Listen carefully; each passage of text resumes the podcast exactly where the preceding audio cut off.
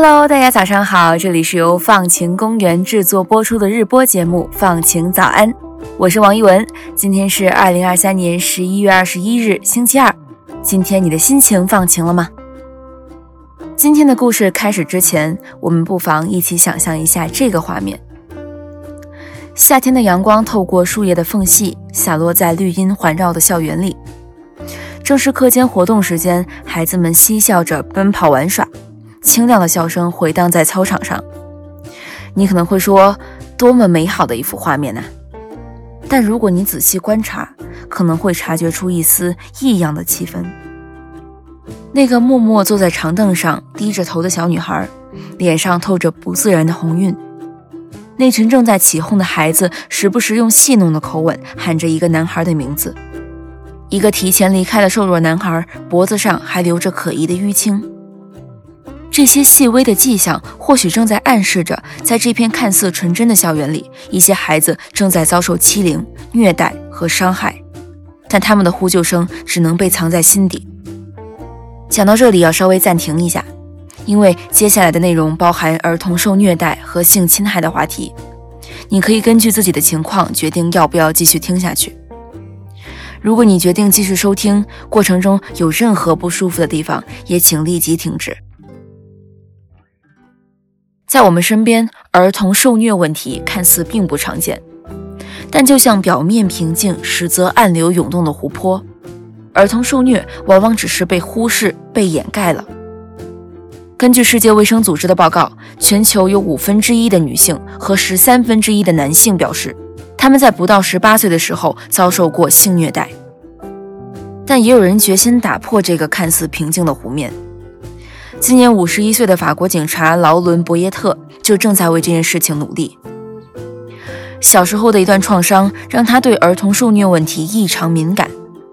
成人后，他也没有办法忘记那个曾经在恐惧中挣扎的自己和其他可能有类似遭遇的孩子。于是，三年前，他联系上一群志同道合的志愿者，成立了一个儿童保护组织，叫做 “Le Papillon”，意思是蝴蝶。他们的主要目标是在各个学校和课外俱乐部里设立蝴蝶信箱，用来接收孩子们说不出口的话。他们希望这个项目可以像蝴蝶一样飞到各个角落，用它们漂亮的翅膀带去希望。在法国各地的小学、运动场所等儿童活动区域，蝴蝶组织一共设置了二百多个小小的白色信箱。这些信箱非常低调，往往设置在不起眼的位置。让孩子们可以安心投递信件，在信箱上还注明了三种常见的儿童虐待：身体或精神暴力、性暴力以及霸凌。过去三年，蝴蝶信箱收到了许多孩子写来的信，他们描述自己遭遇校园暴力、被家长辱骂以及心理伤害等情况。根据统计，百分之十三的来信与校园欺凌有关。百分之二十一的孩子提到被家人殴打，还有百分之七表示自己遭遇性虐待。而在性虐待的信件里，有百分之三十是发生在家庭内部的性侵害。他们甚至还收到了一名女童表示自己被祖父性侵的信件。这件事发生在法国东部农村地区一所儿童学校，这里的学生都是三至十岁的儿童。学校校长从志愿者那里了解到蝴蝶信箱之后，觉得很有意义，于是也在学校里设置了一个。校长说，他一开始只是觉得这件事情很有趣，并且认为自己的学校不会有儿童被虐待的事情发生。然而，在邮箱设立的第一天，就有一名十岁的女孩留下了关于祖父强奸自己的信件。在收到信之后，蝴蝶组织立刻报告给了当地警方。几天后，警察证实。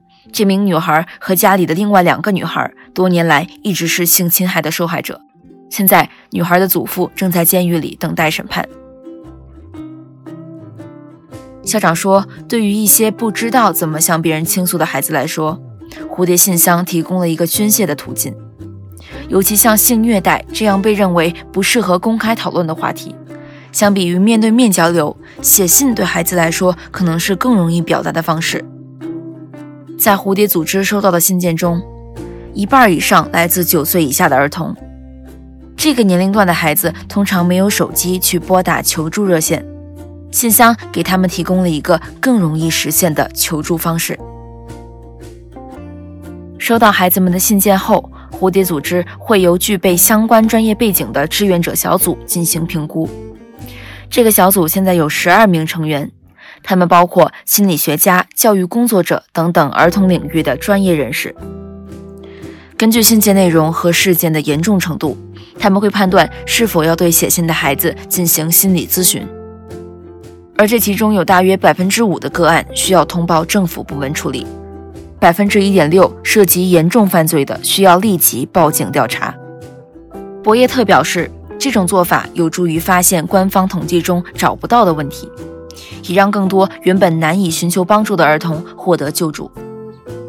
根据信箱过去一年来所收集的信息，在法国约一千二百万名学龄儿童中，可能有多达八十四万，也就是百分之七的孩子遭受过性侵害，其中还有二十四万起案件是发生在家庭内部。实际上，在二零零零年之前，法国甚至没有对儿童人身侵害进行过全国性的统计调查。而这项数据终于证实了博耶特多年来的猜测，那就是儿童受虐的问题一直被严重轻视。所以，三年前，当他自己有足够的资源和条件时，他就启动了蝴蝶信箱计划。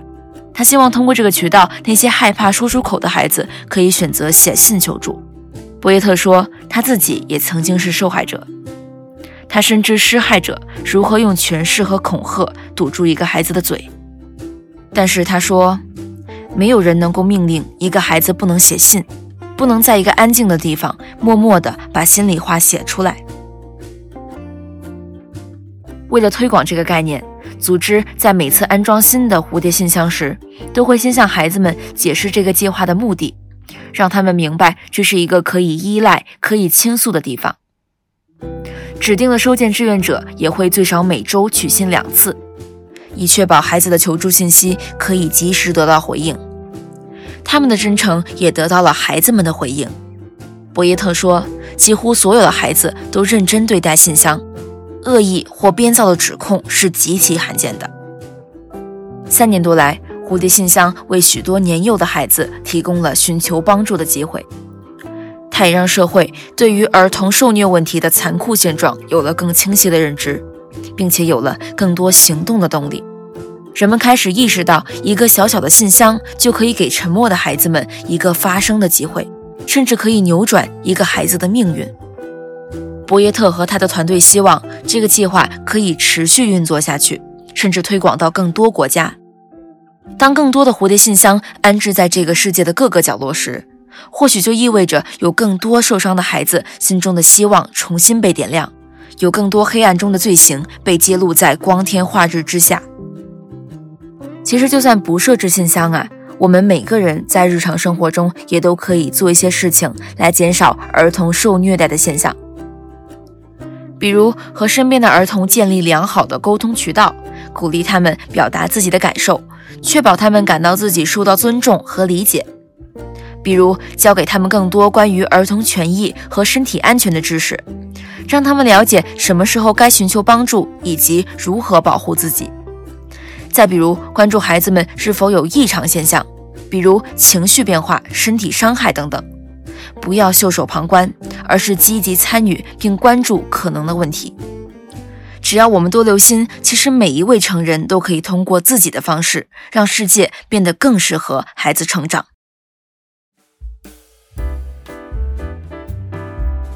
上面这个关于建立蝴蝶信箱、保护受虐儿童的故事，来自我们团队的文晓。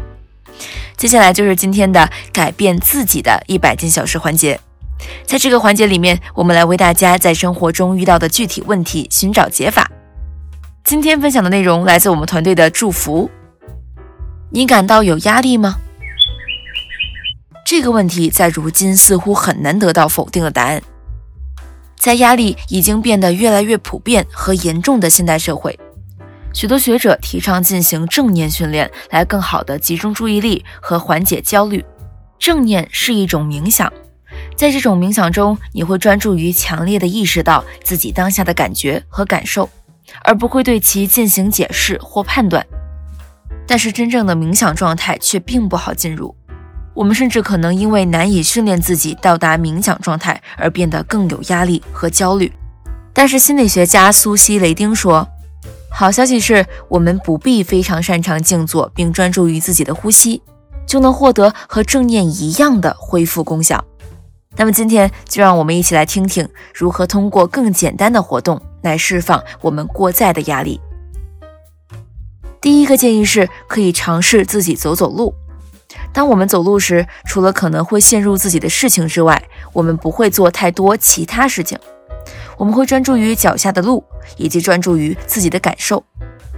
试试在走路的时候放空自我，感受脚底板和马路摩擦的感觉，或许可以帮助你释放生活施加给我们的压力。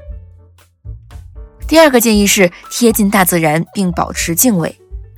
你不必非要去国家公园或是什么山水名胜才能去欣赏和敬畏自然。我们只需要在空闲或是感到有压力的时候，抬头看看天空，看看树木和草丛，或是看看日出日落，都有助于我们放空情绪、释放压力。就像雷丁说的，我们可以在短短十五秒内从自然中体验到超然的感觉，而这会让我们感到幸福。这是一种令人难以置信的情绪助推器。第三个建议是，你可以尝试一下新事物。雷丁的新书《休息重置》中提到，休息可以是运动，可以是精神上一些有弹力的东西。也许烹饪一道新的菜，或是学习一项新的创意技能，都能够让我们感到更有活力。这似乎和我们固有的休息理念是不同的，但或许啊，尝试新的东西和技能可以启发我们，激发我们的好奇心，从而过得更有新鲜感和更加活跃。除此之外呢，我们还可以尝试着画点什么或者写点什么。绘画和写作可以让你专注于自己的内在。当你如此专注于你正在写的东西或者画的画的时候，你的注意力就能从生活的琐碎烦心事中解脱，全心的沉浸在当下。而这种沉浸的感受和专注的力量本身就可以不自觉间消除一些我们的压力。如果以上都还是太复杂的话呢？其实最简单的方式，那就是试试凝视窗外。无论是办公室的窗外，还是教室或是宿舍的窗外，向外看看就好。我们总是将冥想和清空大脑联系在一起，但往往我们刻意的想要清空的时候，想法会更猛烈的涌现。所以啊，不要强迫自己清空，你只是需要向窗外看看，无论外面是树。是鸟，还是相爱的人？祝大家都能释放自己的压力，生活的更轻盈。也期待大家分享和交流自己释放压力的小窍门哦。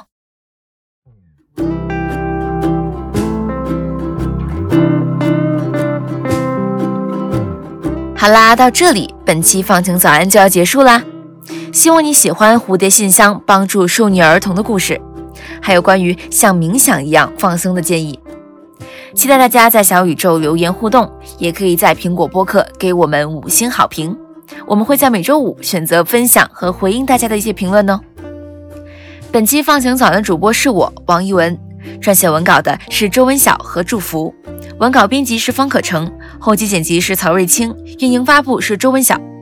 放晴早安的前两期节目是和看理想共同制作播出的，我们的片头和封面都是由看理想制作的，在此表示感谢。同时要感谢生动活泼的徐涛和梦一为我们的第三期节目提供指导。放晴早安第三季由香港中文大学社会科学学院的社会科学与创新实践辅修项目支持。感谢收听，祝你拥有放晴的一天，我们下期再见。